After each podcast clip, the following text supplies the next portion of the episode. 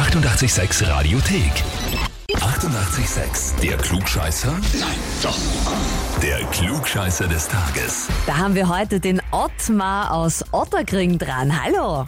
Sie. Ottmar, wir rufen dich an, weil uns dein Schatzi der Hans-Peter eine Nachricht geschickt hat.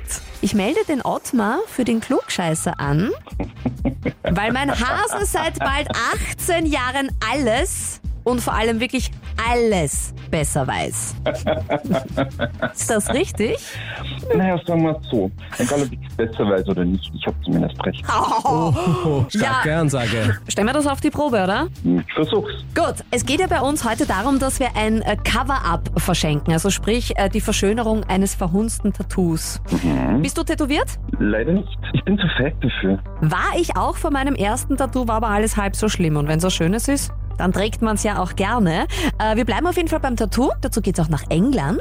Und zwar zu einem gewissen Jack Reynolds. Der ist 107 Jahre alt und hat mit 104 Jahren sein allererstes Tattoo bekommen. Süß. Er steht damit sogar im Guinness-Buch der Rekorde, weil es niemanden gibt, der bei seinem ersten Tattoo älter war als er. Die Frage ist allerdings, was hat sich der mit 104 stechen lassen? War das sein Name und sein Geburtsdatum, die Namen und Geburtsdaten seiner Kinder oder war das C ein Totenkopf? Puh.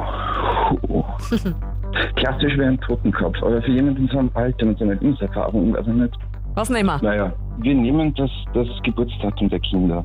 Bist du sicher? Als ich habe mich jetzt mal dafür entschieden. Ja, dann war das definitiv die falsche Entscheidung.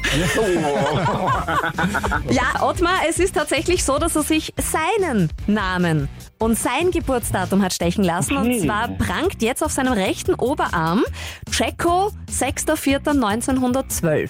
Man, Auch cool. man Auch könnte cool. jetzt behaupten, äh, er hat sich stechen lassen, damit er es nicht vergisst.